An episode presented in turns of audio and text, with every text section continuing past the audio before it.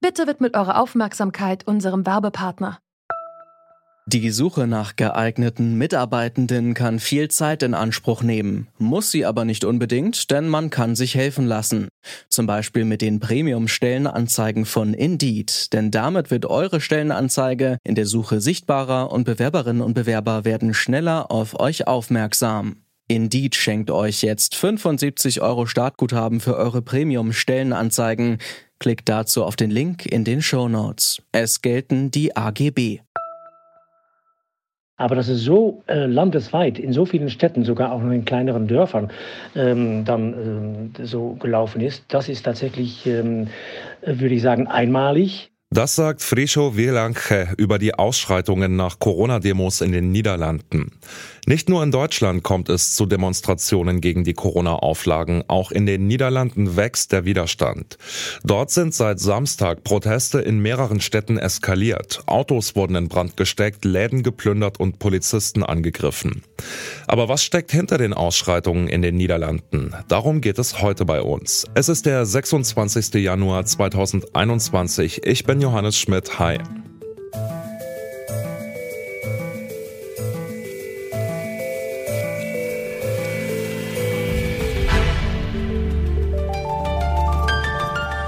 Zurück zum Thema. Hinter uns liegt jetzt die dritte Nacht in Folge, in der die Corona-Proteste in den Niederlanden in Gewalt umgeschlagen sind. Vor allem in den Großstädten hat sich die Unzufriedenheit mit der Pandemiepolitik in Randale entladen. Was genau vor Ort passiert ist, das hat Detektor FM-Redakteur Jonas Enke recherchiert. Seit Samstag gibt es dort Demonstrationen mit mehreren tausend Menschen, eigentlich fast täglich. Und die laufen eigentlich größtenteils friedlich ab. Allerdings gibt es eine kleine Gruppe, die randaliert und die immer noch mehrere hundert Menschen ausmachen. Also es ist zwar eine kleine Gruppe, aber mehrere hundert Menschen sind natürlich auch nicht zu vernachlässigen. Mhm. Die Polizei musste dort eingreifen, auch die Militärpolizei musste hinzugezogen werden und sie mussten mit Wasserwerfern quasi auf die Demonstranten einwirken, um sich selbst zu schützen. Und dabei wurden 150 Menschen festgenommen. Allgemein wird halt quasi randaliert, das heißt, was du schon gesagt hast, es werden Autos angezündet, Läden werden ähm, überfallen, die Fensterscheiben werden eingeschlagen, die Waren werden quasi rausgetragen. Mhm. Ich habe die Fernsehbilder gesehen, ja. Ja, aber gleichzeitig gibt es noch gezieltere Angriffe, das heißt, es wird versucht, so ein bisschen die Infrastruktur im Kampf gegen Corona zu sabotieren. Man hat zum Beispiel ein Testzentrum, wo quasi oft Corona getestet wird, angezündet und man hat auch ähm, versucht, eine Klinik zu stürmen, in der dann auch Impfungen durchgeführt werden sollen. Ja, heavy auf jeden Fall. Da mussten sie das Krankenhaus mit jeder Menge Polizei abriegeln, um das irgendwie zu schützen. Wieso sind denn die Proteste jetzt auf einmal dermaßen eskaliert? Also es gab ja schon vorher Anti-Corona-Demos in den Niederlanden, aber was ist da jetzt los? Also was die genauen Ursachen sind, ist noch etwas unklar. Allerdings wird als Anlass die Ausgangssperre genommen, die seit Samstag gilt die schränkt die Bewegungen vor allem nachts ein. Man darf nicht mehr nach 21 Uhr das Haus verlassen, außer man hat einen Grund von der Arbeit und darf dann erst wieder 4.30 Uhr morgens quasi raus. Und das wird als einer der Auslöser genommen. Allerdings wird auch davon ausgegangen, dass vor allem, weil es so gezielte Angriffe gab, dass dort auch eine gewisse Form von Organisation hintersteckt. Damit ist nicht gemeint, eine Struktur, eine feste Struktur, wie sowas wie die Mafia, aber dass es über soziale Medien sich die, die Protestierenden äh, organisiert haben, um quasi gezielt bestimmte Angriffe durchzuführen und gezielt halt Randale zu veranstalten. Also so ähnliche Phänomene, wie wir sie hier in Deutschland auch schon beobachtet haben. Was genau dahinter steckt, wird sich dann noch klären müssen. Wie reagiert dann die Politik auf die Ausschreitungen? Also ist man in den Niederlanden bereit, mit den Randalierern zu verhandeln? Also zuerst, die ersten Reaktionen waren die üblichen, man hat die Gewalt verurteilt, das haben sowohl die Bürgermeister der verschiedenen Städte getan, allerdings auch Mark Rutte, also der Ministerpräsident, also es war auf jeden Fall auch ein Ereignis, was national dort Wellen schlägt. Allerdings ist man auch nicht kompromissbereit. Also man möchte dem nicht nachgeben. Justizminister Ferdinand Grapperhaus hat sich dazu bereits geäußert. Und er sagt, wir halten an den Corona-Maßnahmen fest, wir wollen dem nicht einknicken und wir wollen dem auch nicht nachgeben. Und es wird sowohl die Maßnahmen, die es vorher schon gab, als auch die Ausgangssperre weitergeben. Er argumentiert doch damit, dass die Randalierer ja auch natürlich wieder nur eine Minderheit sind. Das sind ein mhm. paar hundert Menschen. In den Niederlanden gibt es natürlich deutlich mehr Menschen, die damit zufrieden sind, wie die Politik handelt. Allerdings wurde auch angekündigt, dass sie versuchen wollen, die Proteste mit verstärkter Polizeipräsenz jetzt wieder in den Griff zu bekommen. Es ist in den letzten Tagen also nicht nur zu willkürlicher Randale gekommen. Es wurde auch gezielt versucht, die Infrastruktur anzugreifen, die im Kampf gegen Corona gebraucht wird. Die Ausschreitungen sind die heftigsten in den Niederlanden seit 40 Jahren, steht in den Zeitungen zu lesen. Aber wieso ist es gerade jetzt zu einem derartigen Gewaltausbruch gekommen? Das habe ich Friso Wilencha gefragt. Er ist selber Niederländer und außerdem Direktor am Zentrum für Niederlandestudien an der Universität Münster.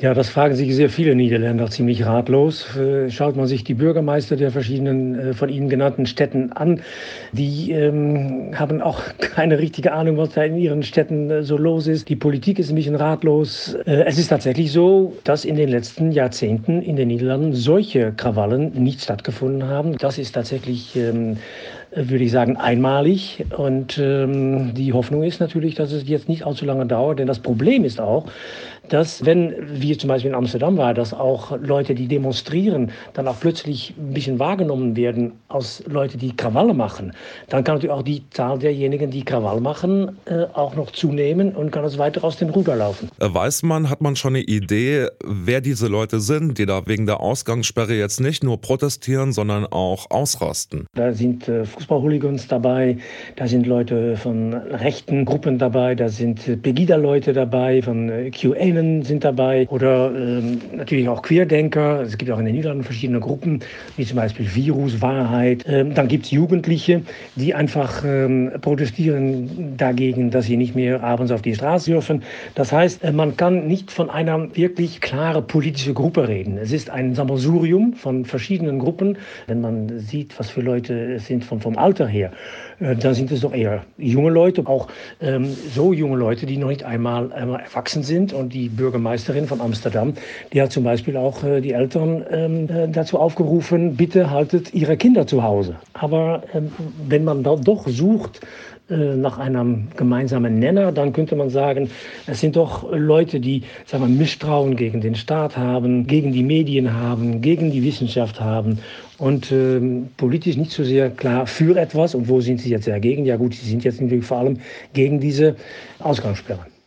Ja, Sie haben einige Stichworte schon genannt. Ich dachte da natürlich dann auch an die Querdenker hierzulande und an ähnliche Gruppen, die diese ganze Corona-Politik halt ablehnen.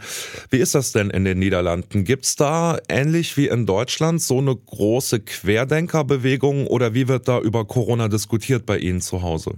Auch in den Niederlanden gibt es äh, Leute, die meinen, das ist alles äh, Fake News und ähm, diese Verschwörungstheorie, die man hier in Deutschland auch hört, die hört man auch in den Niederlanden. Natürlich auch Leute von Unternehmen oder von kleinen Restaurants, kleinen Geschäften, die äh, einfach ratlos sind, was man auch verstehen kann und auf andere Maßnahmen setzen und dann ähm, die Regierung kritisieren in den Niederlanden. Ähm, die niederländische Regierung hat tatsächlich auch, sag mal, ist auch ein bisschen sag mal, nach links oder rechts gegangen, um mal so zu formulieren. Am Anfang waren die Niederlande eher äh, zurückhaltend ähm, und meinten dann, ja, wir machen das mit einem intelligenten Lockdown, so wie sie das dann nannten.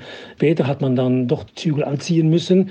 In den Niederlanden ist die Debatte lange so geführt worden, wir brauchen nicht solche strikte Maßnahmen und lasst uns doch ein bisschen nach niederländischer Art das machen. Und wenn dann jetzt einmal durchgegriffen wird, so wie jetzt mit dieser Ausgangssperre, äh, auch wenn es natürlich viele äh, Nachbarländer gibt oder andere europäische Staaten, wo es, wo es auch passiert, äh, dann ähm, sagen dann doch ähm, viele Leute, ja, nee, so geht's nicht. Oder viele Leute sind letztendlich eine ganz, ganz kleine Minderheit, aber eben jetzt eine gewalttätige Minderheit, die dann natürlich sehr stark von sich, von sich sprechen lässt.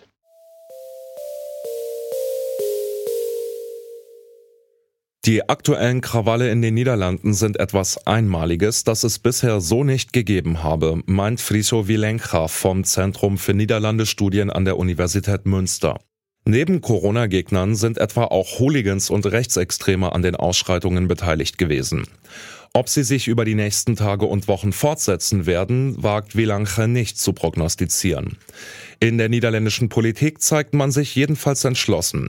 Man will den Krawallen nicht nachgeben und an der Corona-Ausgangssperre festhalten. Das war's von uns für heute. Wenn euch zurück zum Thema gefällt und ihr unsere Arbeit unterstützen wollt, dann folgt oder abonniert uns doch gern auf der Podcast-Plattform eurer Wahl. An dieser Folge mitgearbeitet haben Charlotte Nate, Anton Burmeister, Max Königshofen und Andreas Propeller. Chef vom Dienst war Jonas Enker und ich bin Johannes Schmidt. Tschüss und bis zum nächsten Mal. Zurück zum Thema vom Podcast Radio Detektor FM.